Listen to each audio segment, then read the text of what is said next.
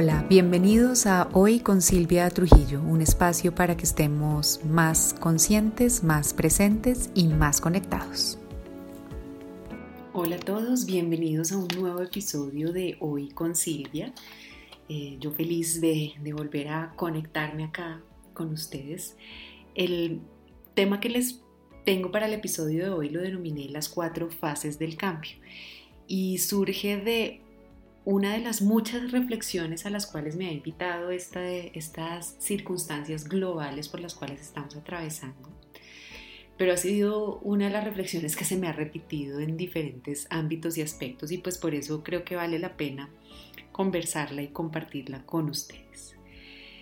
Surge inicialmente de, de ponerme a pensar por qué nos cuesta tanto el cambio, por qué nos cuesta tanto aceptar cuando irrumpe algo en nuestra vida eh, que choca como en contra de lo que tenemos planeado y, como establecido y de lo que llegamos a considerar lo normal.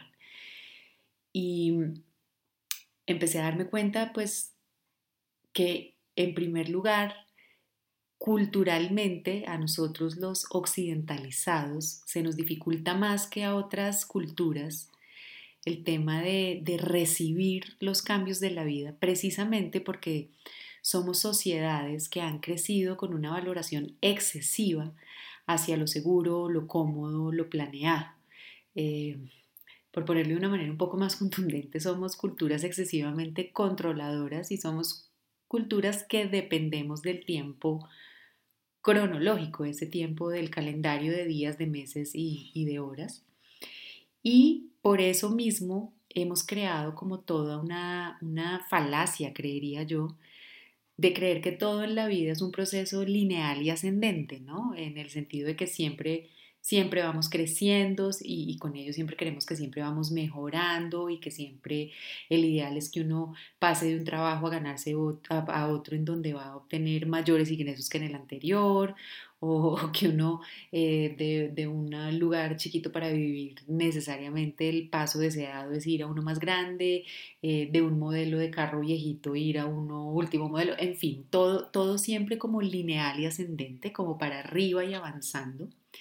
Y eso es lo que consideramos normal y eso es lo que valoramos como correcto y como adecuado. Entonces, claramente cuando uno tiene esta perspectiva y esta visión, que llegue a un cambio eh, de lo que sea, desde, desde algo muy pequeñito en nuestra rutina hasta algo tan grande como la pandemia, eh, pues nos afecta y, no solo nos afecta levemente, sino al final termina hacernos cuestionar casi que todo en la vida y llevarnos a estados muy complejos de ansiedad, de estrés adicional, de confusión eh, y, de, depresión. Entonces, eh, de ahí viene como este concepto y esta propuesta de entender las cuatro fases del cambio, que es otra perspectiva que, creo que en principio eran las que tenían las, culturas originarias, ojo, y que mantienen muchas culturas aún, aún hoy en la actualidad, y es entender que hay modelos cíclicos, más no necesariamente única y exclusivamente modelos lineales como a los cuales nos estábamos amarrando nosotros tanto. Y que realmente ese, ese modelo de cambio lineal y ascendente que utilizamos puede que sirva en muchos aspectos de la vida. Eh, pero que realmente no aplica como para la gran mayoría de, cosas, de situaciones y de relaciones a las cuales nos vemos enfrentados a diario los seres humanos. Este modelo de cambio cíclico eh, lo vemos en casi todo en la naturaleza. Eh, tenemos día y noche, ¿no? Están están las estaciones, las fases de la luna, uno mira y me ha admirado ahora que he tenido más tiempo como de detallar mi jardín. Eh, por ejemplo, tengo orquídeas, amo las orquídeas y veo ese proceso en ellas de, florecimiento, después de caimiento, después un tiempo seco y después vuelve y nace, ¿no? Eh, los árboles, las flores, todo en la naturaleza nos muestra este modelo como, como de cambio más, más evidente.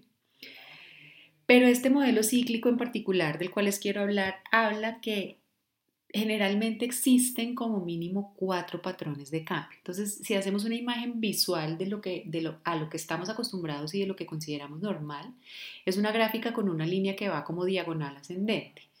Este, esta propuesta del, del modelo de cambio cíclico es, imagínensela más bien como un caracol o como una espiral.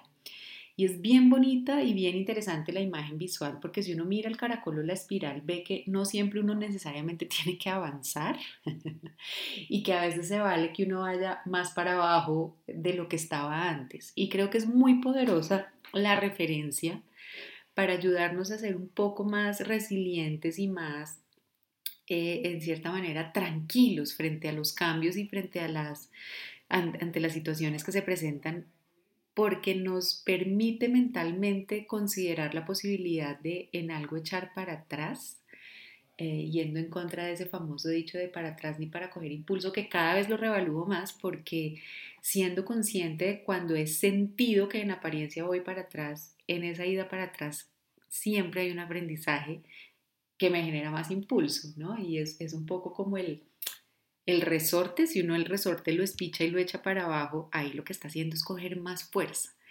Y, creo que eso es lo que puede pasar como en el concepto de, espiral, de cuando echamos para atrás. Y lo mismo, en el espiral se permite ir para, ir para más abajo de donde estaba antes, ¿no? Entonces nos permite también esa fluidez de, de, de se vale estar en algo más atrás de lo que consideré que estaba antes y no es tan tortuoso.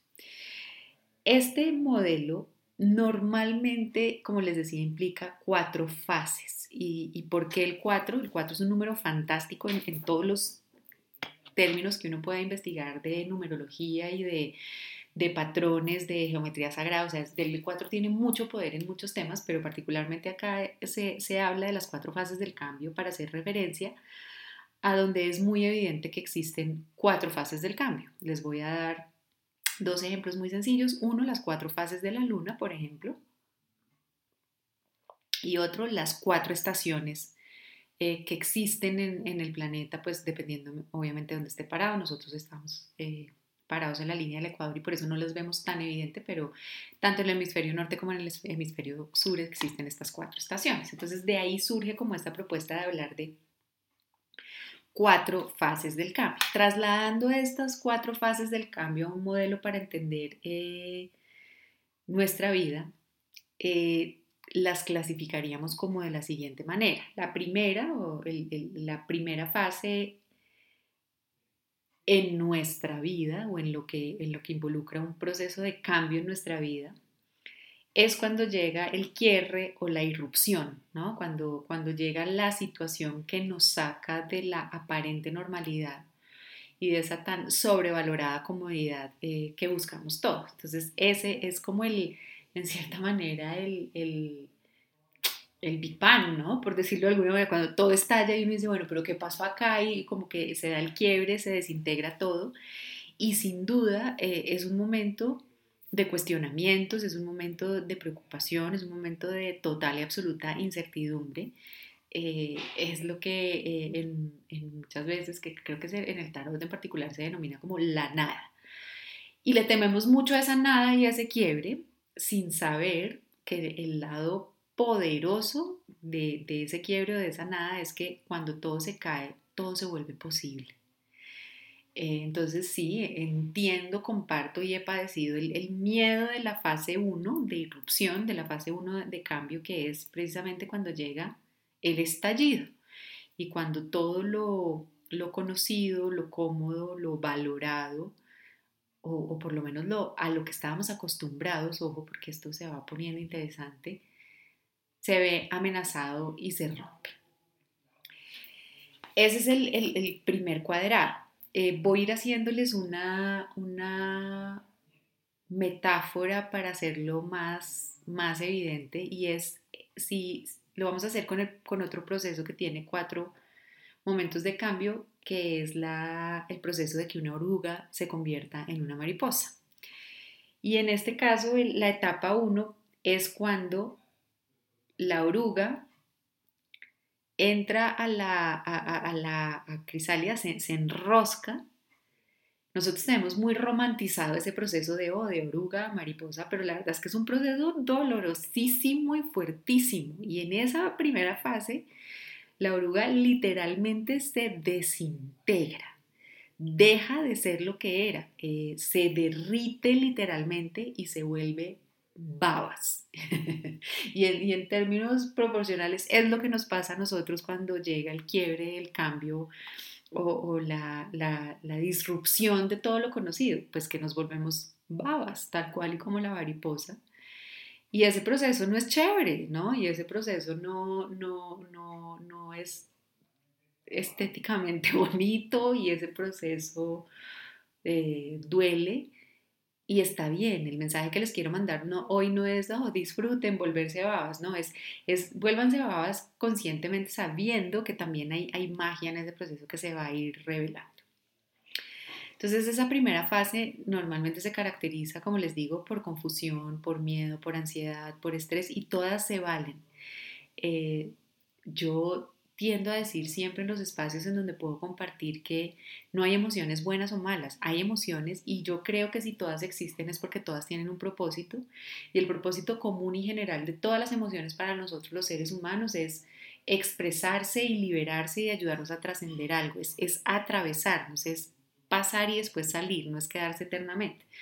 Entonces todas esas emociones que se generan en esta fase de, volvernos babas, eh, son útiles y son muy necesarias y hay que dejarlas salir y no están tan chéveres, pero van a pasar, no son eternas.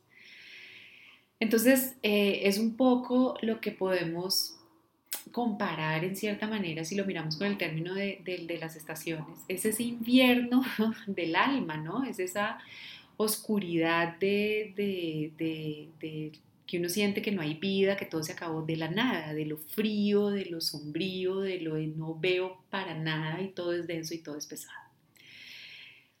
La segunda fase del cambio eh, es cuando empezamos a reorganizarnos en medio de la información que empezamos a tener con la nueva realidad se puso muy de moda eh, cuando arrancó la pandemia, creo que el primer mes cuando, cuando todavía había muchos ánimos optimistas de, tratar de enfrentar esta situación de, de, la necesidad de reinventarse.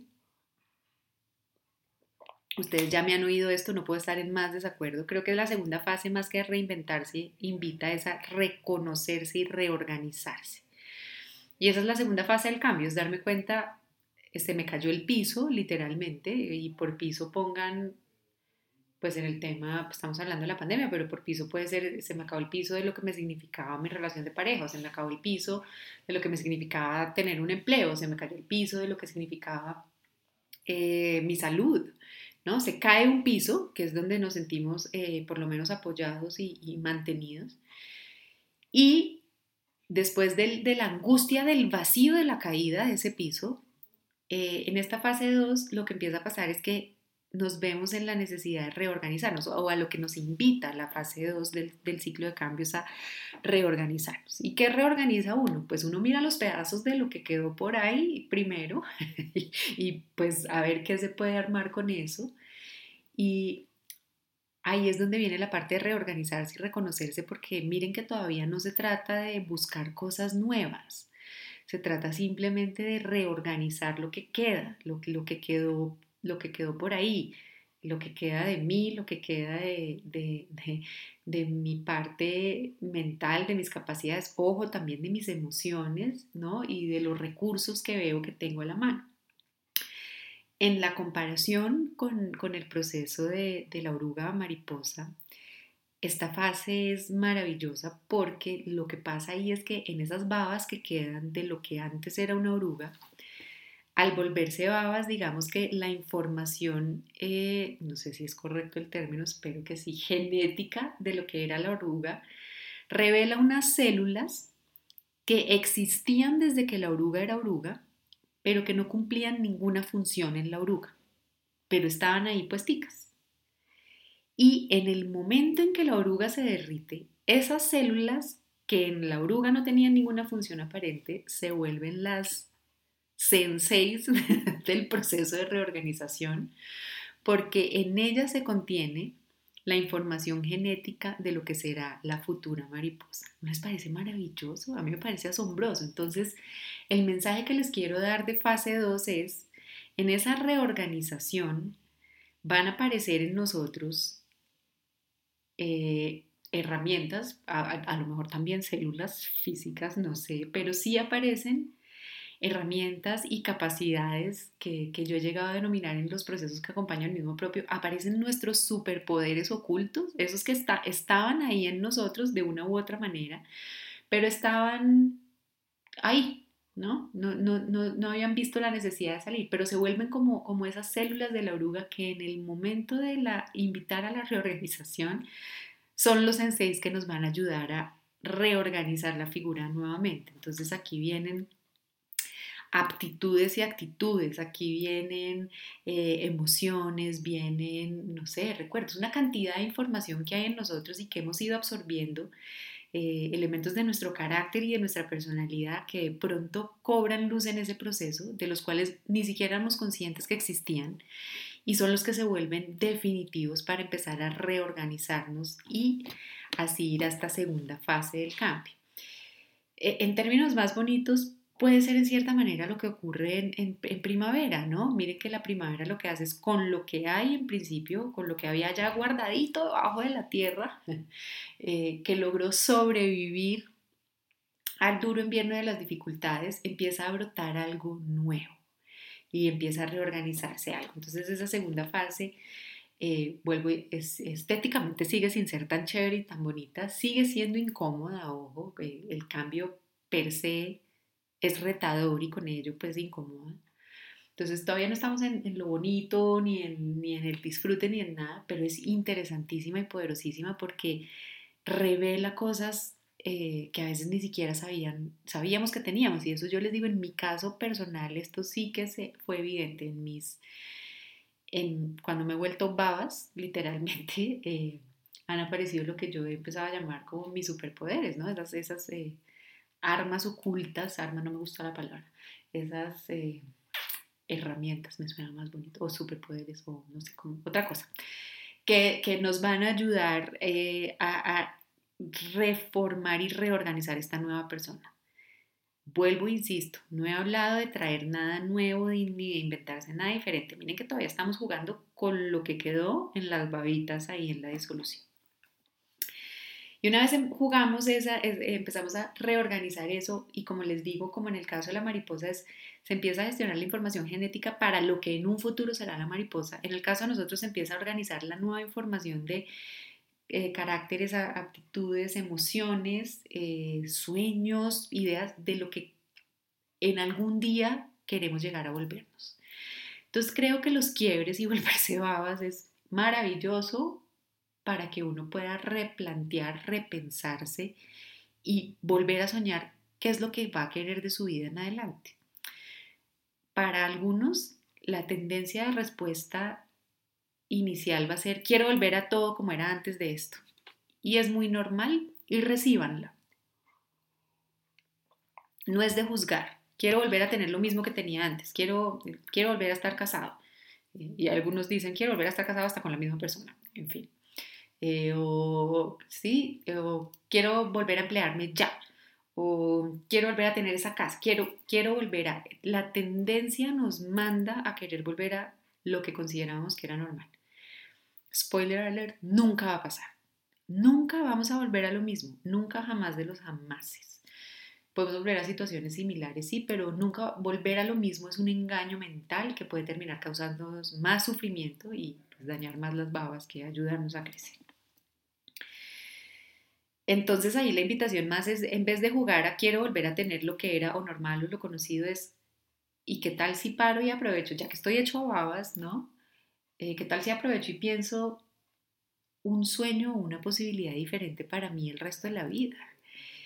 Y con esos superpoderes y esas babas, y acuérdense que hablábamos que la nada lo que invitas a que todo sea posible, tomar la oportunidad, el quiebre para rediseñar una vida para volver a soñar, para, para jugar, para crear, ni idea. Pues, pues el límite es el que uno se quiera poner o el que sus creencias le impongan, pero es un momento súper poderoso como para recrear un sueño o, qué queremos de nuestra vida y quiénes queremos ser en nuestra vida en adelante.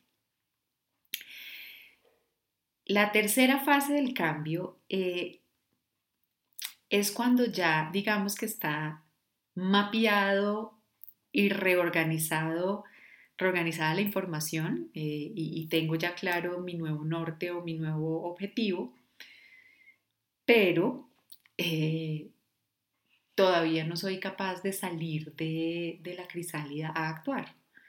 O porque las condiciones del entorno no están dadas, o porque yo no estoy 100% listo, o porque todavía no se me da la oportunidad de, empezar a revelar ese, ese, ese nuevo ser que se, que se reorganizó.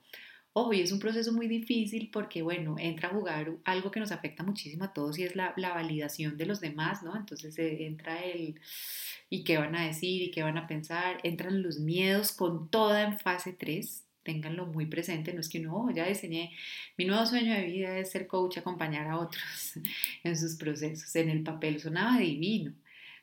Pregúntenme cómo era mi cabeza eh, cuando estaba en el proceso de tomar la decisión real. Mal, la lagarta a la N potencia, gritándome todos los miedos, todo lo que podía salir mal, cifras y números de porcentaje de fracaso, sobre todo el tema económico, me encandelillaba los ojos de la angustia y del miedo. Y es, y es normal que en fase 3, cuando uno ya tiene mapeado su ideal pintadito, su sueño hecho y lo visualiza, brinquen los miedos con toda. ¿Por qué? Porque, porque es un cambio drástico y porque nuestra mente, como lo hemos visto acá, tiende a querer mantenernos seguros. Y vivir la vida que soñamos muchas veces no es seguro. Eh, es, eh, implica demasiadas incertidumbres y nos saca de ese modelo lineal y ascendente del que hablábamos al principio. Entonces, entra uno a tomar la decisión, bueno, pues venía con estos ingresos y ahora arrancar esta, este, este, este emprendimiento o este sueño me va a implicar, por ejemplo, prepararme para no recibir ingresos durante un año pues pucha, no cabe en la mente, en la cabeza, entonces brincan los miedos, entonces entra como este debate entre el, entre el, entre el diablito y el angelito de, de ver qué hago y es normal en fase 3. Entonces en fase 3 lo que pasa es que ya tenemos soñado y cimentado quién queremos ser o lo que queremos hacer, pero brincan los miedos con todo, entonces otra vez horrible. Otra vez no está chévere, no estamos, pasamos rico, como digo yo, pasa uno rico 10 minutos planeando y sufre los 50 minutos del resto de la hora tratando de matarse uno solo el sueño de sacarle todos los peros a, a pensar de todo lo que puede salir mal. En el caso o en el ejemplo de la mariposa, lo que, lo que pasa ahí es que ya está la crisálida, ya está formada la mariposa, pero está en la lucha del proceso de romper eh, eh, de romper su, su, crisálida para salir. Y uno tiene muy romantizado esto y según lo que vi, lo que leí para, para esto, ese proceso es horrible y es desgastantísimo. La pobre mariposa solo jadea y pelea tratando de hacer fuerza para empezar como a empujar con las alas y con las paticas y con las antenas y no sé qué más use la pobre para tratar de salir de ahí, pero es un proceso desgastante, doloroso, le quita toda la energía, eh, es, es tenaz, además sus alitas y ella está recién formada y todavía es muy débil, no sé quién, han tenido la posibilidad de, ver una alita de mariposa cerca, eso es papelito seda. Y está este ser recién creado con todo su ímpetu y sus ganas de salir y, está este cascarón durísimo de romper. En nuestro caso, el cascarón durísimo de romper son nuestras creencias, nuestros miedos, nuestra necesidad de validación, el que van a decir los demás, el que piensan, es la plata, el todo. Ese es nuestro cascarón. E igual de desgastante nuestra lucha por romperlo en el nuevo ser. Entonces a uno le vende como, ah, ve y construye tu sueño y sé feliz. No es tan así. Ve y construye tu sueño y pelea contra esa crisálida mental y social como lo hace la pobre mariposa. ¿Qué se, qué, se dan cuenta en esos estudios?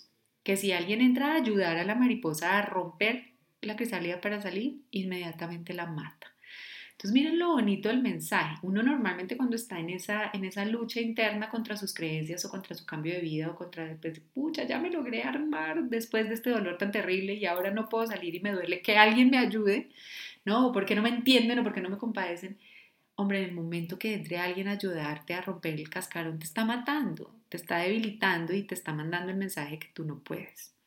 Entonces aquí es un poquito la demostrarnos a nosotros mismos que, que sí, que no está tan bonito, que, que, es una lucha y la lucha al final es en contra de nuestras propias creencias, eh, obvio, pesadísimas, culturalizadas, impuestas por la sociedad y pues por todo lo demás, pero es una lucha que tenemos que hacer nosotros y que nadie puede hacer por nosotros y que nos va a desgastar y que si alguien nos acorta el camino al final nos está debilitando.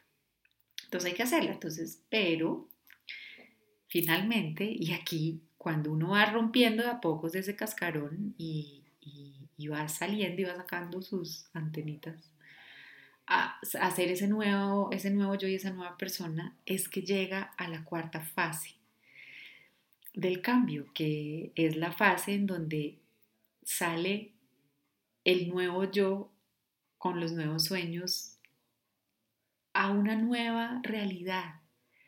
Vuelvo y digo, no se vuelve nunca a lo que uno consideraba que era normal, que era conocido, que era cómodo, porque en este proceso de esas cuatro fases ha cambiado el entorno y hemos cambiado nosotros.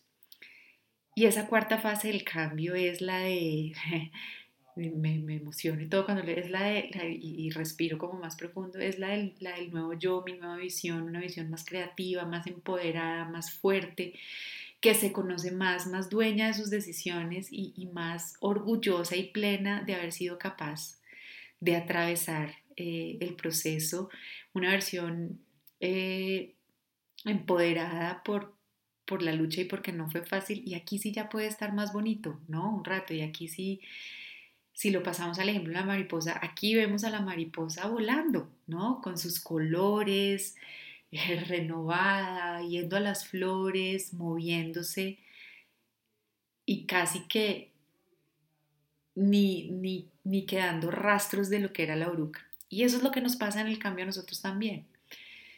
Renacemos diferentes después de, todo el proceso de, de quiebre. Podemos volar, eh, podemos sacar los colores que queremos sacar, ya no estamos como tan limitados, las orugas creo que tienen una gama de colores mucho más limitada que las mariposas, sin ninguna duda. Entonces también el, ejemplo viene a darles de, todas las posibilidades que se abren cuando uno permite vivir estas fases de cambio entendiendo sus procesos y, y entendiendo, como les digo, que no, que no es ni un proceso terrible, no es el acabose, ¿no? No es que no es que echar para atrás me haga un fracasado o, haga inviable mi proyecto, es que a veces en estos procesos de, quiebre, de volvernos babas, de tener que, de vernos forzados y organizados a, eh, forzados, perdón, a reorganizarnos y, revisar la información y de reconocer nuestros superpoderes, podemos crear eh, el nuevo ser que queremos ser.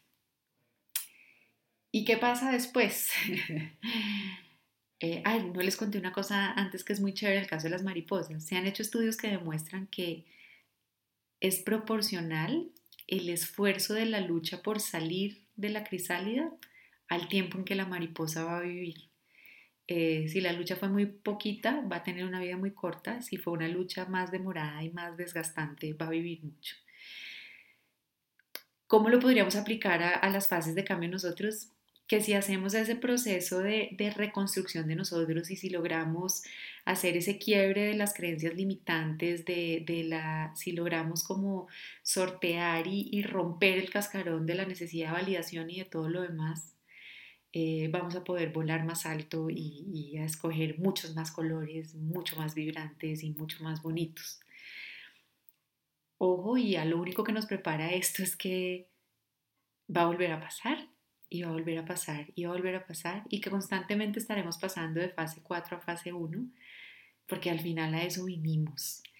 Y, y que cuando estemos en fase mariposa no, crea, no creamos que esto fue todo y que ahí nos vamos a quedar, porque en algún momento u otro, en algún área u otra, va a venir una, una nueva fase 1, y no lo debemos ver como un castigo ni como lo malo, sino precisamente como una nueva invitación a revisarnos, a cambiar y a empezar a decidir qué nuevas alas y qué nuevos colores nos queremos poner. Espero que les aporte mucho entender estas cuatro fases. Eh, hagan el ejercicio de identificar en cuál, en, cuál están primordialmente. Uno puede estar en muchas fases diferentes dependiendo del tema de la vida.